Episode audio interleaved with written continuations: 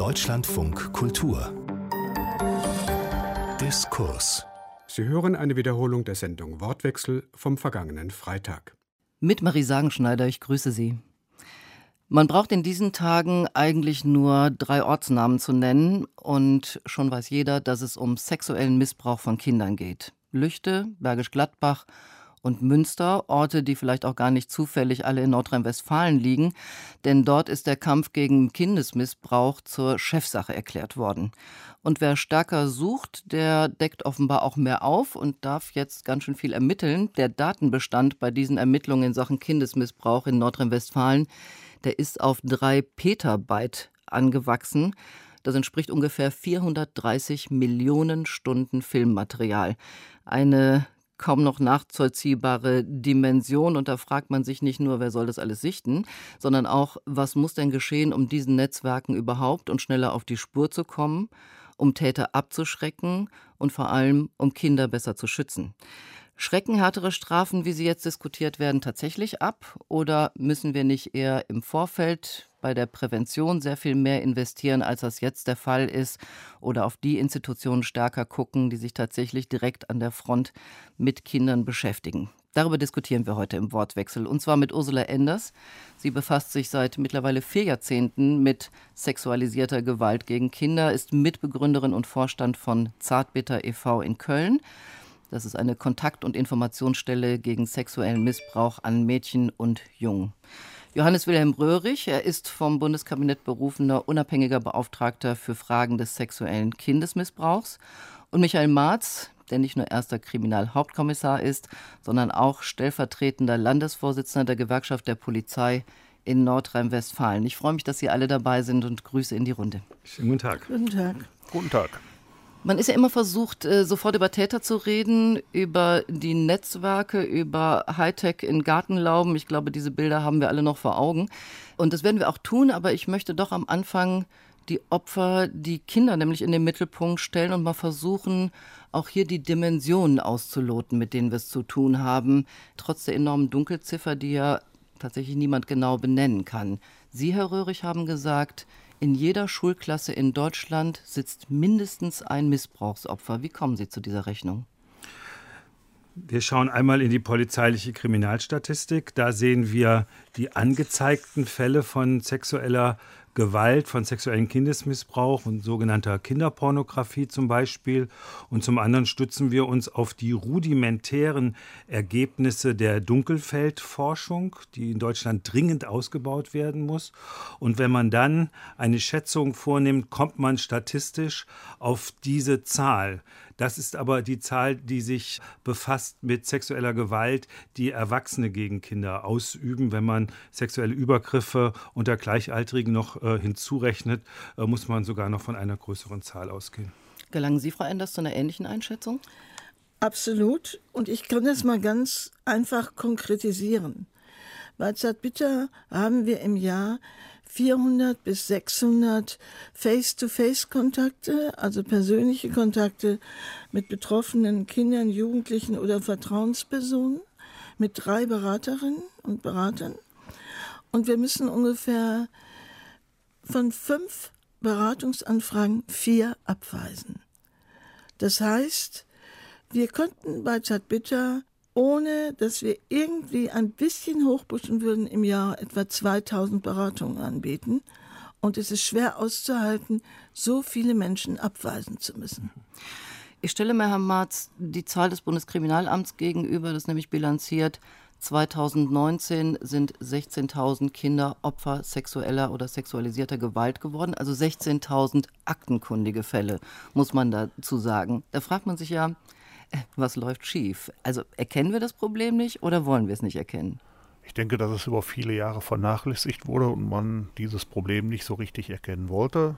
Es hat Gott sei Dank mittlerweile ein Umdenken eingesetzt, insbesondere auch in Nordrhein-Westfalen, wo dieser Deliktsbereich zur Chefsache erklärt wurde, wie Sie anfangs sagten. Diese 16.000 ist sicherlich nur die Spitze eines Eisbergs. Wir gehen auch von einem riesigen Dunkelfeld äh, aus und es ja, bedarf aller Anstrengungen vieler Stellen, vieler staatlicher Behörden, dass dieses Dunkelfeld aufgehellt wird und wir möglichst ja, viele Kinder vor weiterem Missbrauch bewahren. Das ist eine Herkulesaufgabe, nicht nur für Nordrhein-Westfalen. Ich hoffe, dass die guten Erfahrungen, die wir hier machen, mit unserem neuen Konzept auch in anderen Bundesländern zukünftig angewandt wird, um den Kindern weiteres Leid zu ersparen. Ich würde gerne zu dieser Zahl was sagen, genau wie Sie das gerade schon, Herr Marz, dargestellt haben. Es sind 16.000 weitere Kinder, die bekannt mhm. werden. Das heißt, diese Kinder sind zum Teil über mehrere Jahre missbraucht. Das heißt, de facto sind sehr viel mehr auch bekannt. Wir müssen wirklich davon ausgehen, ich sage das immer ganz klar, wir haben im Bereich der sexuellen Gewalt gegen Kinder und Jugendliche in Deutschland ein pandemisches Ausmaß. Und das muss endlich von Politik so wahrgenommen werden, dass tatsächlich alle Instrumente, die wir haben im Bereich der Prävention, im Bereich der Hilfen, aber auch der Strafverfolgung tatsächlich auch auf 100 Prozent gestellt werden und man nicht äh, mit Klein-Klein-Lösungen äh, versucht, preiswert sich aus der Affäre zu ziehen. So würden wir nämlich den Kampf gegen sexuelle Gewalt an Kindern und Jugendlichen in Deutschland niemals gewinnen. Ja, dem ist nichts hinzuzufügen, das kann ich uneingeschränkt unterstreichen. Es bedarf aller nur erdenklich möglichen Anstrengungen, um diesen schlimmen Deliktsbereich Herr zu werden. Da sind wir uns ja alle einig. Ich bin neulich etwas gestolpert, weil immer wieder auch die Rede davon war, äh, dass dieses Thema ein Tabu ist. Man weiß, es wird zu wenig getan, aber ich habe jetzt gar nicht den Eindruck, dass zu wenig darüber geredet wird. Aber wenn man mal sich anschaut, was das für Fälle sind, dann sind es ja oft Fälle, die in Familien stattfinden, in einem ganz engen sozialen Umfeld. Ist das eigentlich ein Teil oder ein großer Teil des Problems, Frau Enders, dass da auch eine Hürde zu überwinden ist? Wir haben das jetzt in diesen Fällen, die ich schon genannt habe, auch gesehen. Da gibt es eine Mutter, die sagt zu ihrem Sohn, ach, nimm doch die Gartenlaube. Die weiß vielleicht sogar, was da passiert, man weiß es nicht. Es gibt eine Mutter, die offenbar nicht gemerkt hat, dass ihr Kind äh, sexuell missbraucht wurde. Also sind diese familiären Strukturen, ähm, sagen wir mal, schon mit einer der größten Hürden auch? Ich glaube nicht. Ich glaube, der Fall Münster ist ein sehr besonderer Fall. Ich möchte ihn nicht gerne verallgemeinern.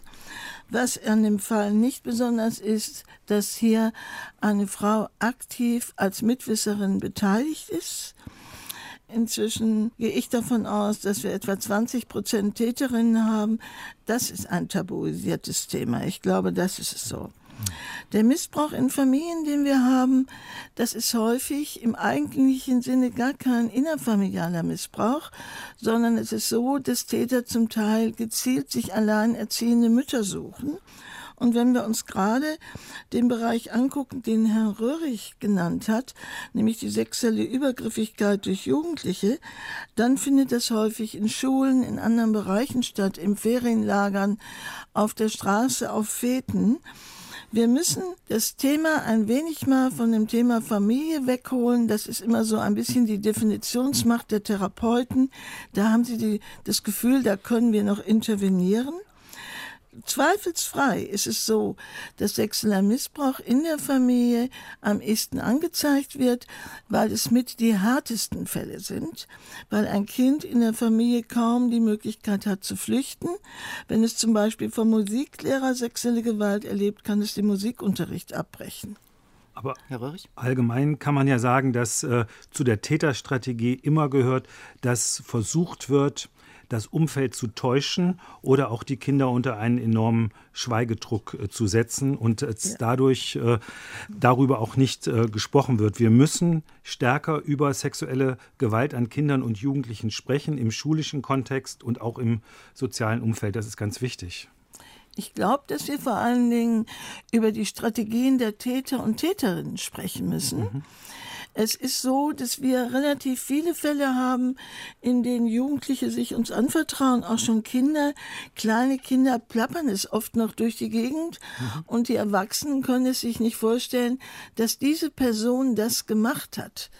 Deshalb glaube ich, die zentrale Aufklärung, die laufen muss, und da finde ich im Augenblick diese sehr dramatischen Fälle zwar nicht typisch, aber doch hilfreich, dass sich gerade der Blick mal von den Kindern und der Stärkung der Kinder weg in eine andere Richtung richtet, nämlich woran können wir Täter erkennen und welche Strategien haben sie? Weil viele Täter verraten sich auch selber durch große Geschenke, durch andere Dinge. Und wir dürfen nicht weiter den Kindern die Beweislast für die Aufdeckung auf die Schultern packen. Ja, ich denke, dass die Familie sicherlich auch ein, ja, ein ganz wichtiger Bereich ist, an dem man herangehen muss. Die familiären Strukturen äh, begünstigen solche Taten, aber wir dürfen nicht den Fehler machen, uns zu sehr darauf zu fokussieren. Dieser mhm. Deliktsbereich ist ganz weit gestreut äh, und bezieht sich nicht nur auf familiäre Strukturen, und der täterorientierte Ermittlungsansatz, den die Frau Enders gerade angesprochen hat, das ist ein Bereich, der in der Vergangenheit sicherlich zu kurz gekommen ist. Damit sollten wir uns in Zukunft intensiv beschäftigen. Ich denke, dass wir über diesen Weg ja sicherlich äh, das eine oder andere noch aufdecken können und weiteren Missbrauch an Kindern verhindern können. Aber Nicht nur in der Ermittlung, auch in der Präventionsarbeit. Genau, in der Prävention. Wir drehen gerade ein Video, das wird in 14 Tagen fertig sein, wo wir Eltern und pädagogische Fachkräfte über Täterstrategien informieren. Ja, Dahin muss der Blick gehen.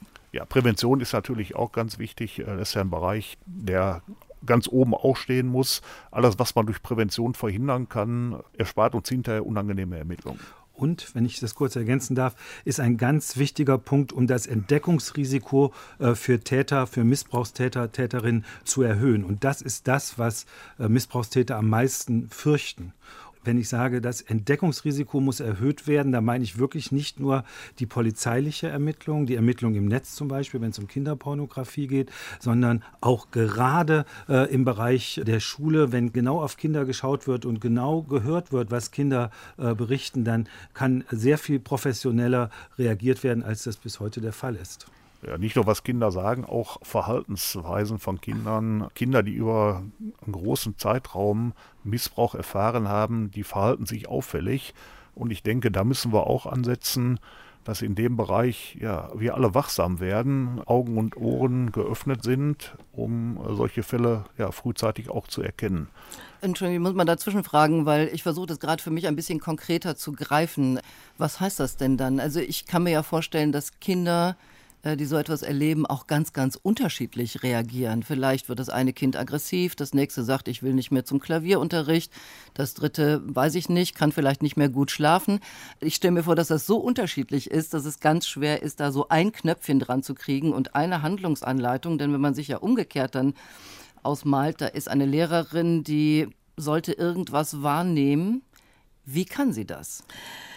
Es gibt keine spezifischen Hinweise auf sexuellen Missbrauch, außer zum Teil dumm, dreiste Übergriffigkeiten der Erwachsenen, wo alle sagen, nimm das nicht so ernst.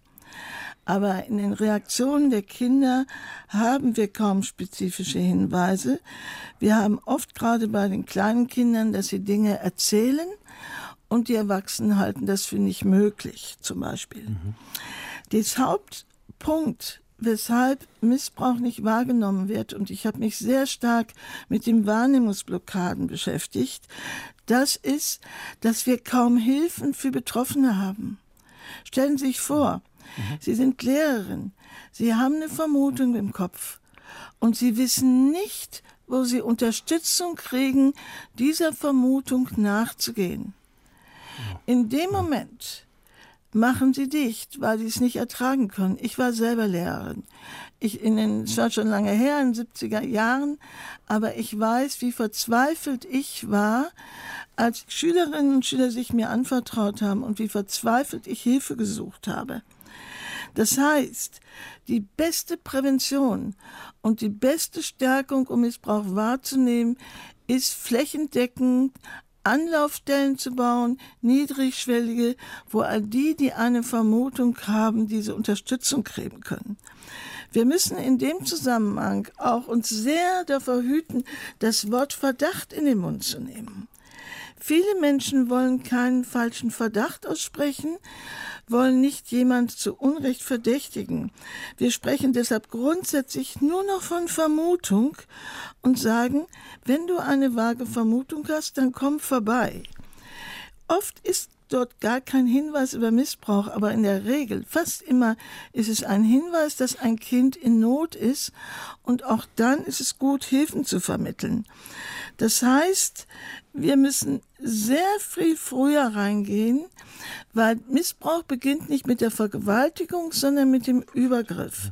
Und deshalb brauchen wir Hilfen äh, und Unterstützung, Fachberatung, wo sich die privaten und auch professionellen Kontaktpersonen von Kindern melden, wenn sie etwas Komisches mitbekommen.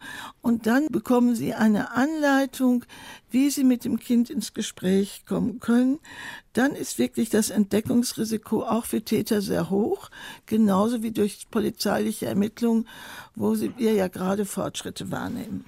Und ich möchte hier genau anschließen, was Frau Enders eben gesagt hat, das muss bundesweit und flächendeckend gewährleistet ja. sein.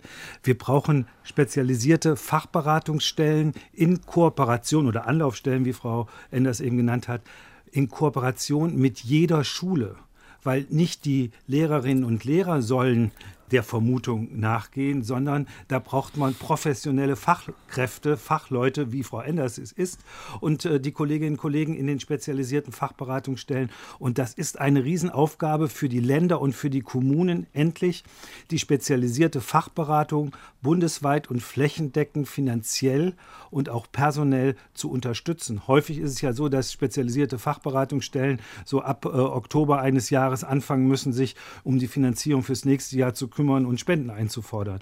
Ich finde, das ist eine gesetzliche Pflichtaufgabe, äh, die unbedingt äh, umgesetzt werden muss. Zurzeit heißt das noch, dass er eine freiwillige Leistung der Jugendhilfe. Das heißt, der Staat sagt, es ist von uns ein Zuckerbrötchen, ja, genau. wenn wir mal Kinder unterstützen. Ja, also die nicht. Einrichtung von Anlaufstellen oder Fachberatungsstellen, äh, das unterstreiche ich zu 100 Prozent. Ich möchte aber einen Punkt nochmal ansprechen, den die Frau Sagenschneider äh, zu Beginn der Diskussion in die Runde geworfen hat. Wenn man genau hinguckt und wir ja Menschen, die mit Kindern zu tun haben, Erzieherinnen, Lehrerinnen, sensibilisieren. Wenn wir da auch ansetzen, könnte das auch ein sehr erfolgreicher Weg sein. Alle Fälle, die mir bekannt geworden sind, insbesondere die drei Großverfahren in Nordrhein-Westfalen, Bergisch Gladbach, Lüchte und jetzt zuletzt Münster, da hat sich in allen Fällen bisher herausgestellt, dass die Kinder auffällig geworden sind, verhaltensauffällig geworden sind. Das hat sich so oder so geäußert, aggressiv geworden, schlecht geschlafen und und und. Da gibt es sicherlich unterschiedliche äh, Möglichkeiten. Aber ich glaube, wenn wir da genau hingucken und ja, Leute sensibilisieren, da wirklich auch einen Blick drauf zu werfen und Verhaltensauffälligkeiten zu melden, ist das sicherlich auch ein guter Ansatz. Mehr sensibilisieren ist, glaube ich, auch etwas, was Sie gefordert haben, Herr Röhrig. Ne? Ganz genau. Ich kämpfe schon seit längerer Zeit dafür, dass wir eine bundesweite Aufklärungs- und Sensibilisierungskampagne durchführen. Nicht als äh, Staatskampagne, sondern in Kooperation mit all denen, die vor Ort äh, sich äh, mit dem Thema befassen, Unterstützung und äh, Beratung äh, geben, auch mit dem Kinderschutzbund beispielsweise, mit der Bundeszentrale für gesundheitliche Aufklärung, wollen wir es erreichen, dass jeder weiß, wann sexuelle Gewalt anfängt, wo man sich Hilfe holen kann, was man bei Vermutung tun kann und wie man Kindern am besten äh, beistehen kann in dieser äh, schlimmen Situation der sexuellen Gewalt. Ich bin sehr froh, vielleicht mit einem Lachen, einem weinenden Auge. Jetzt nach dem Missbrauchsfall Münster habe ich die Zusage von der Bundesregierung gekriegt, jedenfalls finanziell unterstützt zu werden für eine Konzeption einer solchen Kampagne bin mal gespannt, ob der Haushaltsgesetzgeber äh, dann auch die äh, Kampagne mit hinreichenden Mitteln dann äh, ausstattet, weil ich meine, wir müssen hier dauerhaft arbeiten. Das ist nichts, äh, was befristet laufen kann. Ich denke, wir müssen das Tabu brechen und mein Vorbild ist ja die Anti-AIDS-Kampagne, die es ja auch geschafft hat, ein Thema, über das man Mitte der 80er Jahre nicht sprechen wollte, so äh, zu platzieren, dass wir heute sagen können, dass ja Hilfe und Unterstützung auf einem relativ hohen Niveau sich befindet. Ja, hört sich gut an. Ich drücke in die Daumen. Ja, und ich habe Angst.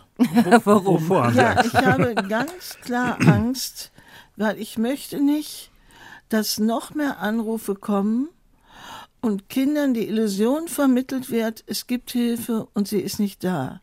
Ich finde, eine solche Kampagne kann erst gemacht werden, wenn vorab eine flächendeckende Versorgung gesichert ist dann müssten wir vielleicht noch äh, viele, viele Jahre warten, die wir dann gar nicht mehr erleben, Frau Enders. Aber wir, das erleben wir aber nicht mehr, Herr Röhrig. Ja. Wenn Sie sitzen bei uns am Telefon und das abkriegen würden, was da an Anrufen kommt, an Not und sie immer abweisen müssen, das ist psychisch auch für Beraterinnen nicht verkraftbar. Ich stimme Ihnen ja vollkommen zu. Wir müssen jetzt die Stunde nutzen nach äh, Münster und Lüchte, dass die Länder nunmehr spezialisierte Fach Beratungsstellen zu 100 Prozent unterstützen und wir hier endlich eine flächendeckende Ausrollung hinbekommen und äh, nicht äh, die Länder schon glücklich sind, wenn sie vier neue Stellen nur bereitstellen. Aber dann stelle ich mal die ketzerische Frage, die wir in den letzten Wochen ja sehr oft diskutiert haben. Ist das dann in den Ländern, in den Kommunen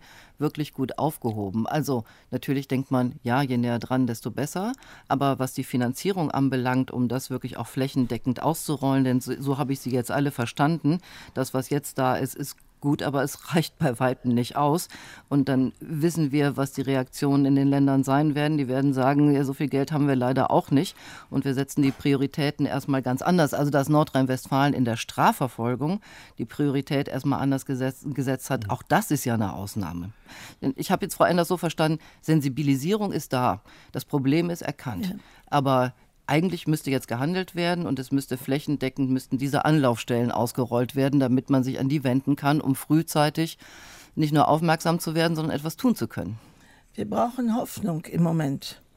Na, und es politisches nicht, Handeln. Ja, das ist klar. Aber es geht im Augenblick, wenn ich mir die Bevölkerung angucke, vor allen Dingen darum, dass hier nicht eine Resignation im Augenblick entsteht, und das Bewusstsein ist da, aber wir brauchen vor allen Dingen Zeichen der Hoffnung.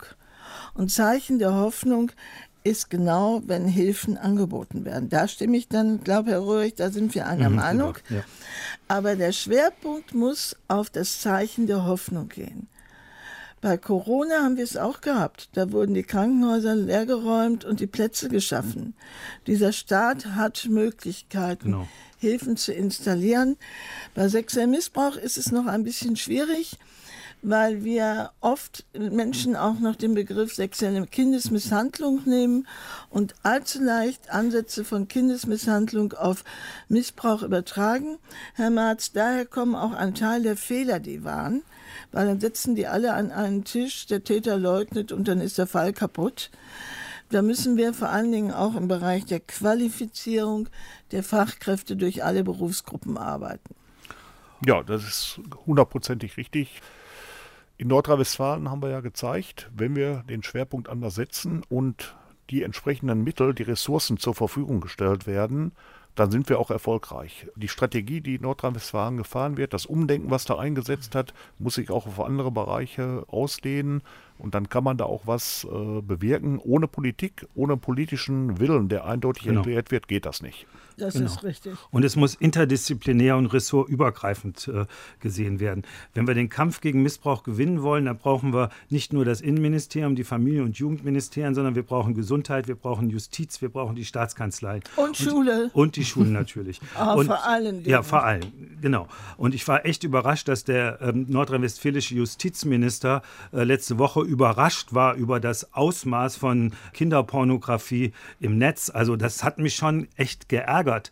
Da sagt der eine Innenminister im Kabinett, das ist Chefsache und der Justizminister weiß offensichtlich nicht, dass es in Nordrhein-Westfalen mehr als 5000 Ermittlungs- und Strafverfahren wegen sogenannter Kinderpornografie und äh, sexuellem äh, Missbrauch äh, gibt. Das zeigt mir, die Länder müssen den Kampf gegen Missbrauch zur Chefsache erklären und wir brauchen eine Koordination ressortübergreifend. Und deswegen fordere ich immer wieder und mit Vehemenz bis am letzten Tag, an dem ich im Amt bin, dass endlich Landesmissbrauchsbeauftragte, starke Landesmissbrauchsbeauftragte eingesetzt werden, die die Ressorts, die ja fast jedes Ressort hat eine Stellschraube für unseren äh, Bereich, über den wir gerade sprechen, dass diese auch finanziell unterstützt richtig gestellt werden. Ja, aber ich bleibe nochmal bei diesem Punkt. Die Länder sind sicher die richtige Adresse, aber es muss ja sozusagen eine, ein gemeinsames Tun gehen. Wir sehen ja jetzt auch bei diesen Fällen, das beschränkt sich ja längst nicht auf ein Bundesland. Man packt einen Fall an und der weitet sich sofort sehr breit aus. Herr Marz, Sie sind ja stellvertretender Landesvorsitzender der Gewerkschaft der Polizei in Nordrhein-Westfalen. Sie werden ja Kontakt auch zu anderen Kollegen in anderen Bundesländern haben. Haben Sie das Gefühl, da tut sich was? Oder wäre das doch besser zu sagen, es muss irgendwie sowas wie eine, eine Bundesvereinbarung geben, so wie wir das bei Corona ja im Prinzip auch hatten, ja, dass, dass sich alle auf einer Ebene geeinigt haben und dann wird es aber trotzdem natürlich in den Ländern und Kommunen umgesetzt. Ja, das wäre ein gangbarer Weg, dass man auf Bundesebene Vereinbarungen trifft, die dann in den Ländern einheitlich umgesetzt werden.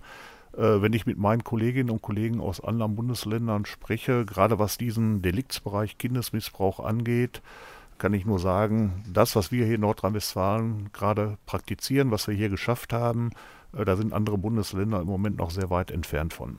Muss man auch großen Respekt haben vor dem Engagement in Nordrhein-Westfalen. Ja, und unser äh, Innenminister war ja früher auch Lehrer. Ich glaube, der mhm. hat die Kinder ganz gut im Blick. Ah, sehr gut. Ich möchte ja, in dem Zusammenhang jetzt auch nochmal darauf hinweisen, dass es einen anderen Bereich gibt, der meines Erachtens total versagt und über den kaum gesprochen wird. Das ist das Gesundheitswesen. Die Politik, Herr Röhrig, da werden Sie mit mir übereinstimmen, verweist äh, immer darauf, dass die Kinder ja krankenkassenfinanzierte Therapie bekommen können. Mhm. Das funktioniert aber nicht weil die Kinder- und Jugendpsychiater im Schnitt im Quartal nur fünf Diagnosestunden anbieten können. Und in so einem Kontext kann man gar nicht die Vermutung eines Missbrauchs abklären, auch gar nicht nur durch Gespräche, Tests mit dem Kind. Mhm. Der nächste Punkt ist, gerade in der Anfangsphase braucht man eine Krisenintervention, die sehr sozialarbeiterisch äh, strukturiert ist mit einem sehr flexiblen Zeitvolumen. Das ist oft in den ersten Tagen sehr umfänglich, wo man präsent sein muss, sonst kippt eine Familie wieder oder auch die Angehörigen von Kindern. Und der nächste Schritt ist, was wir immer wieder beobachten, dass Kinder am Anfang gar nicht in Therapie wollen und Termine erstmal unregelmäßig annehmen und eine Zeit lang brauchen von zwei, drei Monaten, ehe sie sich auf einen Therapieprozess einlassen. Krankenkassen finanzieren aber den niedergelassenen Therapeuten nur die Stunden, die de facto stattfinden. Das heißt, wenn die zweimal gefehlt haben oder dreimal fliegen die aus der Therapie raus. Das sind Fragen, wo es jetzt nicht nur um Jugendhilfe, Schule, Polizei geht, sondern wir müssen auch, wenn es hier um ressortübergreifend geht, das Gesundheitswesen maßgeblich reinbekommen und wir müssen die Politik auch davon überzeugen, dass sie genauso niedrigschwellige Angebote machen, damit insbesondere Kinder aus sozial benachteiligten Familien nicht von der Hilfe ausgeschlossen werden. Also ich glaube, es ist deutlich geworden, dass es hier einige strukturelle Defizite gibt und dass diese Art von Tätigkeit auch wirklich viel Zeit braucht und dass wir da eigentlich viel mehr Geld investieren müssten. Für alle, die sich später eingeschaltet haben, gebe ich noch mal ein bisschen Orientierung. Sie hören den Wortwechsel im Deutschlandfunk Kultur. Wir fragen uns heute, ob es beim Kampf gegen Kindesmissbrauch härtere Strafen geben muss oder ob es nicht doch wichtiger wäre, bei der Prävention im Vorfeld sehr viel mehr zu investieren. Und darüber diskutieren Ursula Enders, Sie haben sie gerade gehört, sie ist Mitbegründerin und Vorstand von Zartbitter e.V. in Köln, einer Kontakt- und Informationsstelle gegen sexuellen Missbrauch an Mädchen und Jungen. Johannes Wilhelm Röhrig ist der vom Bundeskabinett berufene unabhängige Beauftragte für Fragen des sexuellen Kindesmissbrauchs. Und Michael Marz, der stellvertretende Landesvorsitzende der Gewerkschaft der Polizei in Nordrhein-Westfalen. Ich möchte jetzt doch noch mal eine kleine scharfe Wendung machen und über Strafen reden. Es gab ja in den schon genannten Fällen, Bergisch Gladbach zum Beispiel, es gab ja schon einige Verurteilungen mit sehr hohen Strafen, zehn Jahre Haft und Unterbringung in der Psychiatrie. Warum, Herr Röhrig, müssen wir überhaupt über schärfere Strafen, die ja jetzt allenthalben gefordert werden, diskutieren? Man sieht doch an diesen Fällen, es geht, wenn man will. Also die Fälle, die jetzt zu der Diskussion geführt haben über äh, die äh, höheren Strafen, die werden ja schon äh, bis an die Grenze zu 15 Jahren äh, verurteilt. Im Prinzip werden die Fälle, die zu Skandalen jetzt geworden sind, genutzt, um Tathandlungen äh, die sexuellen Missbrauch äh, sind auch im Bereich des Verbrechens, also zu einer Mindeststrafe von mindestens einem Jahr zu führen. Sicherlich in der Hoffnung, dass dadurch bei den Gerichten der Unrechtsgehalt von sexuellen Missbrauchshandlungen stärker erkannt wird und es dadurch weniger Bewährungsstrafen gibt und höhere Freiheitsstrafen. Nur ich möchte an der Stelle ganz klar sagen, mit höheren Strafen und Strafandrohungen werden wir den Kampf gegen sexuelle Gewalt nicht gewinnen. Entscheidend ist das Entdeckungsrisiko. Das scheuen Missbrauchstäter wie der Teufel das Weihwasser. Und wir müssen alles daran tun, dass das Entdeckungsrisiko erhöht wird. Aber da haben wir ja schon drüber gesprochen. Herr Marz, äh, wie ist Ihre Haltung dazu? Braucht es schärfere Strafen? Ja, man muss das differenziert betrachten. Aus unserer Sicht ist es erforderlich, dass wir einen größeren, einen schärferen Strafrahmen haben die Initiativen, die jetzt auf den Weg gebracht wurden, dass der sexuelle Kindesmissbrauch und äh, Besitz und Verbreitung von Kinderpornografie Verbrechenstatbestände werden. Das heißt, ein Jahr Mindestfreiheitsstrafe dabei rumkommen muss, ist aus unserer Sicht genau der richtige Weg. Man muss aber auch im Auge haben, dass diese rechtlichen Vorgaben ja, zu entsprechenden Strafen führen. Und gerade bei Fällen, die nicht so brisant sind wie die, die wir gerade äh, besprochen haben, die Herr Röhrig auch angesprochen hat, wo eine Signalwirkung nach außen äh, in allen Medien erkennbar ist. Gerade die anderen Fälle, äh, da ist es manchmal aus unserer Sicht so, dass die Täter viel zu milde davon kommen. Aktuell ist gestern vor dem Landgericht Dortmund ein 39-jähriger Tatverdächtiger verurteilt worden zu drei Jahren Haft, nur drei Jahren Haft, wie ich finde der in einer Vielzahl von Fällen drei Kinder im Alter von acht bis zehn Jahren äh, erfolgreich aufgefordert hat, ihm Nacktbilder und Videos von sich zu schicken. Mhm. Diese drei Jahre sind viel zu wenig, äh, da kann man keinen mit abschrecken. Was passiert mit drei Jahren Haft? Zwei Drittel äh, der Strafe müssen in der Regel nur verbüßt werden und äh, die, ja, ruckzuck ist er wieder draußen und ein Großteil der Strafe wird auch im offenen Vollzug äh, abgesessen. Äh, und ich denke, da kann man mit entsprechenden schärferen Regelungen doch einiges in Richtung Abschreckung erreichen.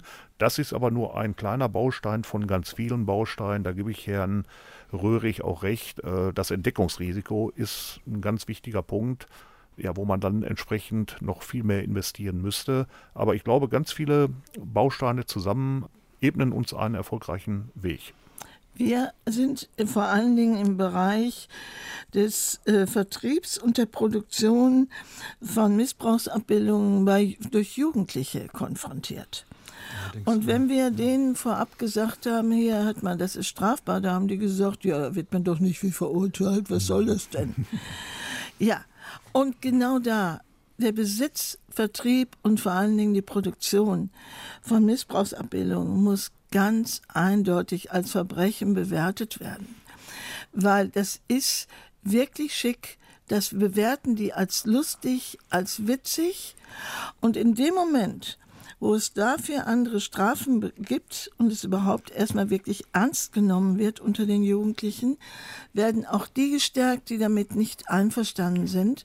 Und ich bin sicher, dass das zu einem erheblichen Rückgang gehen wird von diesen scheinbar witzigen Verteilen von Bildmaterials. Aber liegt das nicht auch ein bisschen daran, weil die Medienpädagogik äh, hinter den erforderlichen Standards weit zurückbleibt? Wäre es nicht erforderlich, äh, dass äh, Mädchen und Jungschülerinnen und Schüler von der ersten Klasse an auf ihrem Weg in die digitale Welt äh, begleitet werden und da auch ethische Aspekte und Werte vermittelt werden? Ich glaube, viele haben im Moment gar keinen, von den Minderjährigen, von den Jugendlichen, gar keinen richtigen Überblick darüber, was sie an Schaden, an Belastung äh, äh für die äh, Betroffenen von Cybermobbing oder Cybergrooming betroffenen äh, Mädchen und Jungen anrichten. Ich glaube, wir müssen da wirklich im schulischen Bereich auch genau an diesem Punkt große Investments vornehmen.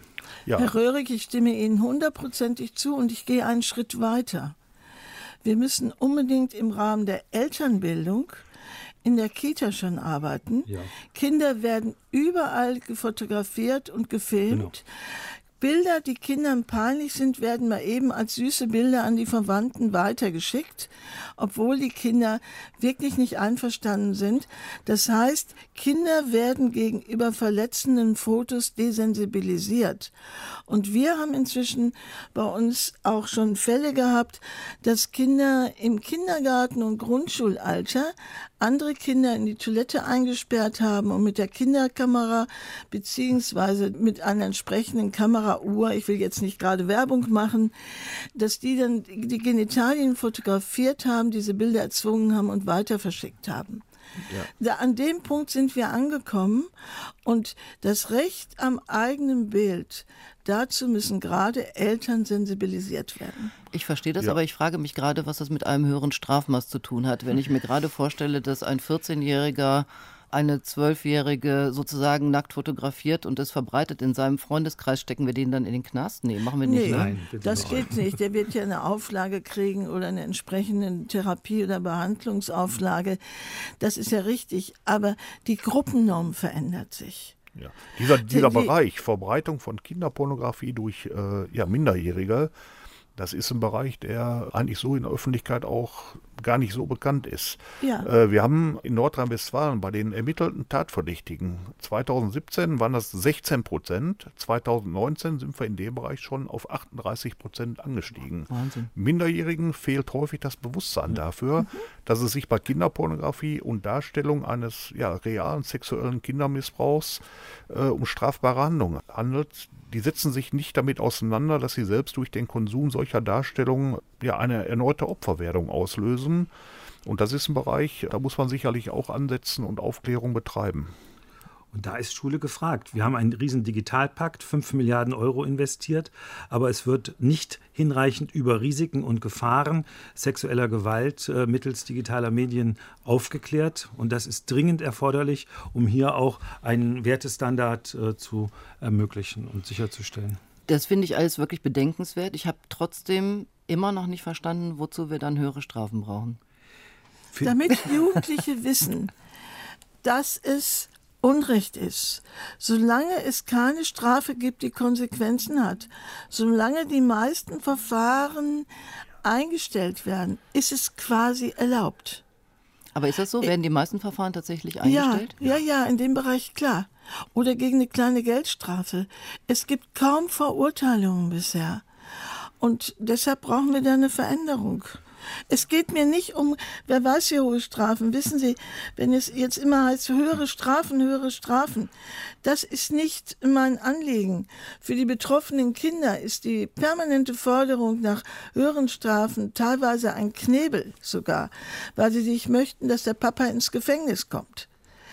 Deshalb, ich möchte, dass gerade in dem Bereich Besitz von Missbrauchsabbildung Grundstrafen erstmal eingeführt werden, weil bisher alles, fast das meiste eingestellt wurde. Aber das eigentliche Problem, über das wir reden, ist die sexuelle Gewalt, äh, die gegen äh, Kinder ausgeübt wird äh, von Erwachsenen.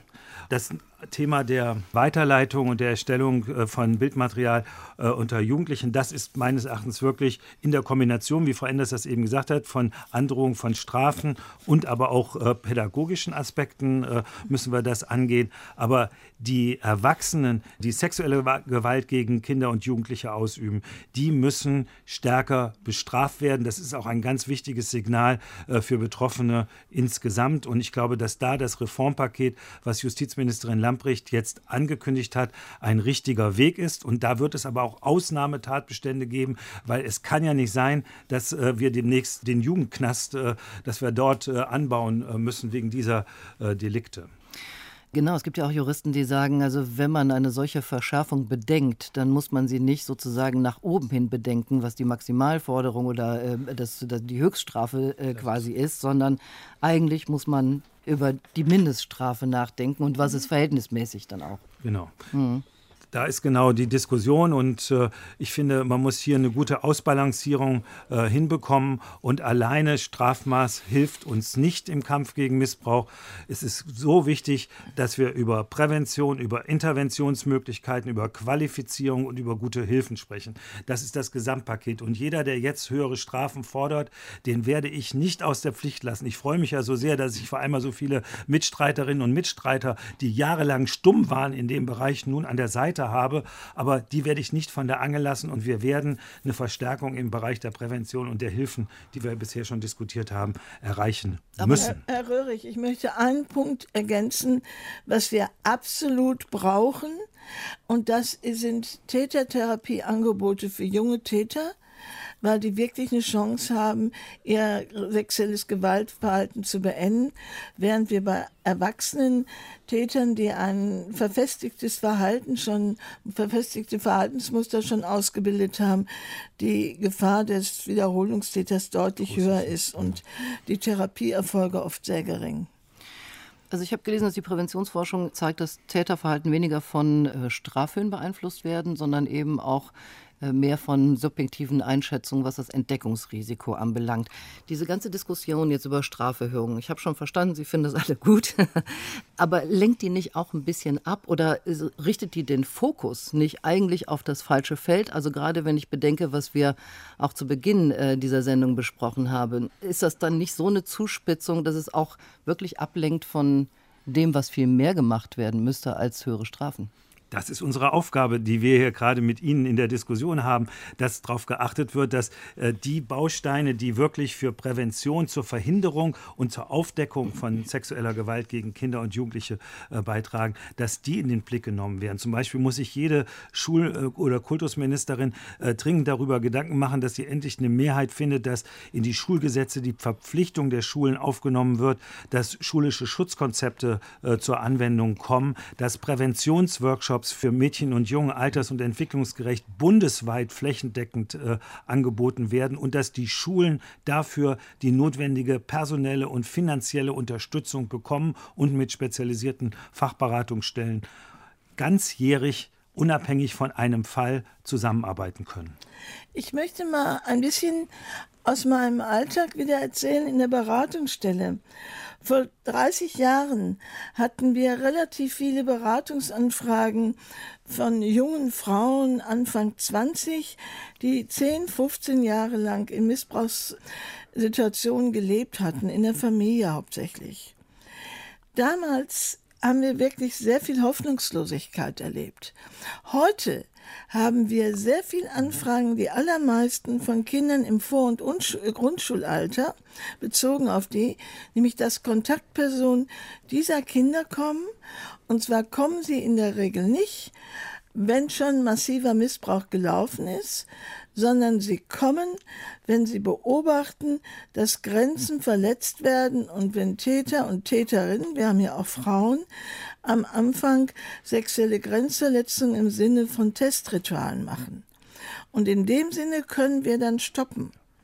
Mhm. Und für mich ist die Arbeit, die ich, ich kriege ja nicht mehr ganz so viel mit, aber inzwischen oft sehr, sehr ermutigend weil wir viele Mädchen und Jungen haben, die wirkliche Heilungsprozesse durchlaufen, die gut verarbeiten, weil sie eine Umwelt haben, die sie schützen, ihnen glauben und sie unterstützen. Und früher sind häufig Langzeitfolgen entstanden, weil die heute Erwachsenen betroffen als Kind ohne Hilfe geblieben sind. Und genau daher müssen wir jetzt nämlich in diesem Bereich, wo wir die Ressourcen haben, dass es nicht zu diesen dramatischen Langzeitfolgen kommt. Herr Marz, in Nordrhein-Westfalen hat man ja wirklich sehr viel in die Ermittlung gesteckt. Also äh, Nordrhein-Westfalen hat gesagt, ist Chefsache, da wurde Personal aufgestockt, Finanzmittel reingegeben, umstrukturiert, um effektiver auch arbeiten zu können. Ich beziehe mich jetzt wirklich auf den ermittelnden Bereich. Ist es denn so, dass das auch ausgeweitet wurde, also in dem Sinne, in dem wir jetzt in den letzten 40, 45 Minuten diskutiert haben, dass es sich eben nicht nur auf die Polizeiarbeit und die Ermittlung der Täter bezieht, sondern auch darüber hinaus andere Stellen mit in die Überprüfung gegangen sind. Ja, wir versuchen also in Nordrhein-Westfalen Netzwerke aufzubauen mit anderen Institutionen, die Zusammenarbeit mit Jugendämtern äh, zu verbessern, mit anderen Stellen, äh, die sich mit, ja insbesondere mit Kindern und Jugendlichen beschäftigen, weil wir uns in Nordrhein-Westfalen als Polizei darüber im Klaren sind, äh, diesen Kampf, den können wir nicht alleine führen. Äh, das bedarf Anstrengung vieler Stellen und von daher äh, wollen wir versuchen, in dem Bereich entsprechend uns besser aufzustellen. Äh, wir haben unter Federführung des Innenministeriums eine Arbeitsgruppe eingesetzt, äh, die sich mit Maßnahmen zur Prävention, Schutz vor und Hilfe bei sexualisierter Gewalt gegen Kinder und Jugendliche äh, beschäftigt. Und der sollen die gerade aufgeführten staatlichen Stellen angehören. Zielrichtung ist, dass wir alle gemeinsam ja, entsprechend in dem Bereich besser aufgestellt sind und vielen Kindern entsprechendes Leid zukünftig ersparen können. Aus polizeilicher Sicht gibt es noch eine Vielzahl an Dingen, äh, aber ich glaube, das wird hier den Rahmen sprengen, die man ansprechen könnte, die man trotz der Anstrengungen, die schon erfolgt sind, äh, noch einleiten könnte, die uns sicherlich die Arbeit leichter machen würden und weitere Ermittlungserfolge äh, möglich machen würden. Äh, ich denke, das wird aber, wie gesagt, hier den Rahmen sprengen heute. Ja, ist, das ist natürlich auch eine Folge äh, des Falles Lüchte, wo ja irgendwie sehr klar geworden ist, äh, wie Behördenversagen funktionieren kann, wie sie Stellen nicht angesprochen fühlen, wie Stellen auch nicht handeln. Äh, was mich auch nochmal zu der Frage führt, weil Sie, Herr Röhrig, das ja auch gefordert haben, Defizit- und Bestandsanalyse all dieser Behörden, die dem Kindeswohl dienen, also Jugendämter, Ermittlungsbehörden, Justiz. Wie sehr geht es auch darum, die nochmal miteinander zu verzahnen? Oder ist das ein zu ehrgeiziges Unterfangen, weil wir sehen, wie schwierig das auch ist im Alltag? Ne? Es ist ein notwendiges Unterfangen. Und ich bin der Meinung, äh, dass jeder Landeschef, äh, jede Regierungschefin äh, unbedingt den Kampf gegen Missbrauch zur Chefsache erklären muss und auf alle Ressorts schauen muss und die Frage stellen muss, beispielsweise, Warum haben wir nur so wenige Schutzkonzepte in Schulen? Und was müssen wir unternehmen? Das ist nicht nur Ressortangelegenheit, sondern es ist eine Angelegenheit der gesamten Landesregierung. Und ich spreche da wirklich alle 16 äh, Bundesländer an. Sie müssen sich mehr engagieren. Und ich spreche auch die Parteien an. Die Parteien müssen in ihren Wahlprogrammen klar zum Ausdruck bringen, dass sie die Fallzahlen eindämmen wollen. Wir brauchen einen Rückgang der Fälle. Und dafür braucht es eine ganz andere Organisation. Und dafür sind auch Landesmissbrauchsbeauftragte äh, dringend erforderlich, aber solche, die auch tatsächlich mindestens mit in der Staatssekretärsrunde sitzen, die aber zugleich auch die Zivilgesellschaft, den Sport, die Kirchen und den anderen Freizeitbereich noch mit unterstützen. Das ist eine Herkulesaufgabe und der müssen sich die Länder stellen. Sonst möchte ich keine Sonntagsrede mehr hören hören, in der gesagt wird, Kinder sind unsere Zukunft, sind das Wichtigste. Aber wenn ich nichts dafür tue, dass sie vor Gewalt und sexueller Gewalt geschützt werden, dann muss ich mir doch die Frage stellen lassen, ob ich nicht derjenige bin, der durch Unterlassen letztendlich auch Missbrauch duldet. Ich versuche das noch ein bisschen konkreter zu fassen. Am Beispiel Münster. Der Haupttatverdächtige, der war quasi seit 2014 stand er unter Beobachtung. Ja? Äh, da gab es schon einen Verdacht, da gab es schon äh, eine Verurteilung, da gab es Gespräche mit dem sozialen Dienst, da gab es Hausbesuche, da gab es Telefonate, da gab es einen Bewährungshelfer, der sagt, gesagt, nö, ich habe eigentlich immer ganz schön mit dem geredet und es gab ein Familiengericht und eine sogenannte Clearingstelle für Kinderschutz. So, und alle schätzten die Situation so ein, nee, das Kind müssen wir ja nicht aus der Familie nehmen, die Mutter wird ihr Kind ja. ausreichend schützen. Äh, so, und jetzt entwickeln Sie das so und ich frage mich, was heißt das dann konkret? Was muss da konkret passieren, damit so ein Versagen dann nicht entstehen kann? Das wäre jetzt, Frau Enders höre ich irgendwie ja. im Hintergrund schon. Ja, das Grundübel ist die unzureichende Qualifizierung. Ja. ja. Ne? Also Netzwerke hin, Netzwerke her. Hm. Das ist eine Struktur, die brauchen wir.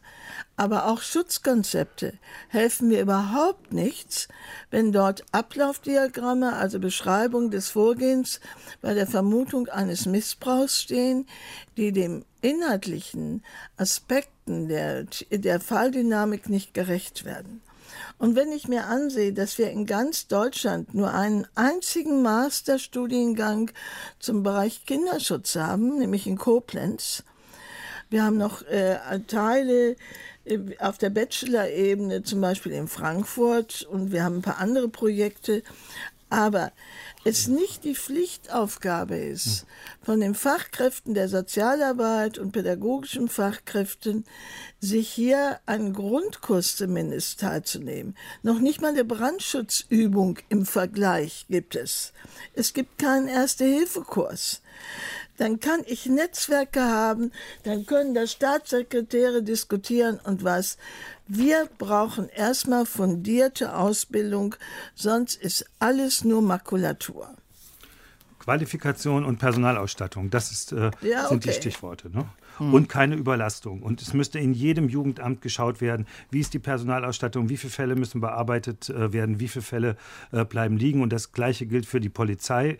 Äh, bundesweit muss geschaut werden, wie ist der Personalbedarf und inwieweit muss nachgesteuert werden und welche Maßnahmen müssen unternommen werden, um eine Qualifikation in diesem Themenfeld zu erreichen. Aber da ja. frage ich mal ganz direkt, Herr Marz, gab es diese Qualifizierungsmaßnahmen jetzt in Nordrhein-Westfalen? Ja, nach Lüchter haben wir, wie gesagt, ein neues Konzept äh, umgesetzt und das beinhaltete auch äh, ganz extrem den Bereich Fortbildung, dass die Kolleginnen und Kollegen, die mit diesen Deliktsbereichen zu tun haben, aber auch alle anderen äh, in Seminaren gezielt darauf hingewiesen wurden, gezielt geschult wurden für diesen Bereich äh, dass wir da auch besser werden. Äh, das hat sich auch ausgezahlt. Dazu kommt halt, ja, ohne entsprechende Manpower geht da nichts. Wir haben äh, in Nordrhein-Westfalen die Ermittler in diesem Bereich in den Kreispolizeibehörden vervierfacht, beim LKA sogar verfünffacht. Es ist Technik äh, zur Verfügung gestellt worden, damit die Kolleginnen und Kollegen diese riesen Datenmengen besser auswerten können. Und der Erfolg gibt uns recht. Wenn man ja, Gas gibt in dem Bereich, dann ist man auch erfolgreich. Äh, unsere Kolleginnen und Kollegen, äh, die in diesem Bereich eingesetzt werden, die müssen ein spezielles Auswahlverfahren äh, mittlerweile durchlaufen. Das ist auch neu. Äh, sie werden auf Herz und Nieren geprüft, ob sie diesen Belastungen, die dieser Job mit sich bringt, auch standhalten, ob es die richtigen sind. Wie gesagt, es sind ganz, ganz viele äh, Schritte eingeleitet worden äh, und die scheinen alle in die richtige Richtung zu gehen. So, und jetzt habe ich noch Frau Enders im Ohr, die sagte, ein Masterstudiengang. Sie erzählen, ja, da ist bei den Ermittlungsbehörden viel passiert, aber ist da auch passi was passiert bei den Jugendämtern? Ist da auch was passiert bei der Justiz? Denn so habe ich es ja verstanden, ist alles Teil des Geschäfts. Wenn eins nicht funktioniert, dann funktioniert die ganze Verbesserung eigentlich auch nur unzulänglich. Ja, jeder Jugendamtsleiter ist König im eigenen Bereich, in Anführungsstrichen. Es gibt bis heute keine Fachaufsicht für die Jugendämter. Und deshalb sage ich nicht, dass dort überall schlecht gearbeitet wird. In, zum Beispiel in Köln wird mit der Vermutung Missbrauchs wirklich sehr, sehr gut gearbeitet. Da haben die Gefährdungssozialdienst eingerichtet mit Spezialisten seit einigen Jahren. Seit der Zeit geht es uns hier wirklich ganz gut. Aber wir müssen natürlich einheitliche Standards auch für die Jugendämter bekommen. Wir müssen wirklich Fachaufsichten bekommen. Und was wir vor allen Dingen brauchen, sind unabhängige Beschwerdestellen auf Länderebene, an die sich Betroffene und auch andere Fachkräfte wenden können, wenn irgendwo nicht korrekt gearbeitet wird. Und die dürfen nicht in behördlicher Hand sein. Was mir gerade so immer wieder auffällt, ist, wenn wir zum Beispiel Fälle von sexualisierter Gewalt in Schulen haben, wird das in der Regel von der Schulaufsicht bearbeitet, die auch zugleich Arbeitgeber des Beschuldigten sind, wenn es ein Lehrer ist. Und das sind natürlich Zusammenhänge, die überhaupt nicht gehen. Dann frage ich nochmal, äh, Herr Röhrig, nach. Bundesweit einheitliche Standards für Jugendämter. Das ist ja auch etwas, was die Grünen gefordert haben. Wie realistisch ist das? Also die Anlaufstellen, die Frau Enders eben angesprochen haben, die sind, hat, äh, sind äh, sehr wichtig. Und wir brauchen tatsächlich äh, einheitliche Standards für Jugendämter, sodass es nicht vom Zufall abhängt, dass das Kindeswohl unter die Räder kommt, weil die verschiedenen Strukturen oder in dem Jugendamt nicht gut gearbeitet wird. Ich hoffe so sehr, dass die 15 Bundesländer neben Nordrhein-Westfalen, dass die nicht nur als Zaungäste schauen, was im Moment in Nordrhein-Westfalen an positiven Dingen getan wird, sondern dass sie selbst ihrerseits sich in der Pflicht sehen, endlich den Kampf gegen sexuelle Gewalt stärker zu führen. Ja, das ist ein äh, Appell, mit dem wir diese Sendung, glaube ich, auch beschließen müssen, einfach mit Blick auf die Uhr. Aber ähm, wir werden es bestimmt fortsetzen. Also einfach auch zum, um zu überprüfen, was tatsächlich, sagen wir mal so nach ein, zwei Jahren äh, passiert ist und ob Ihr Optimismus da auch berechtigt war. Ich danke Ihnen sehr. Ursula Enders äh, war bei dieser Diskussion dabei. Sie ist Mitbegründerin und Vorstand von Zartbitter e.V. in Köln.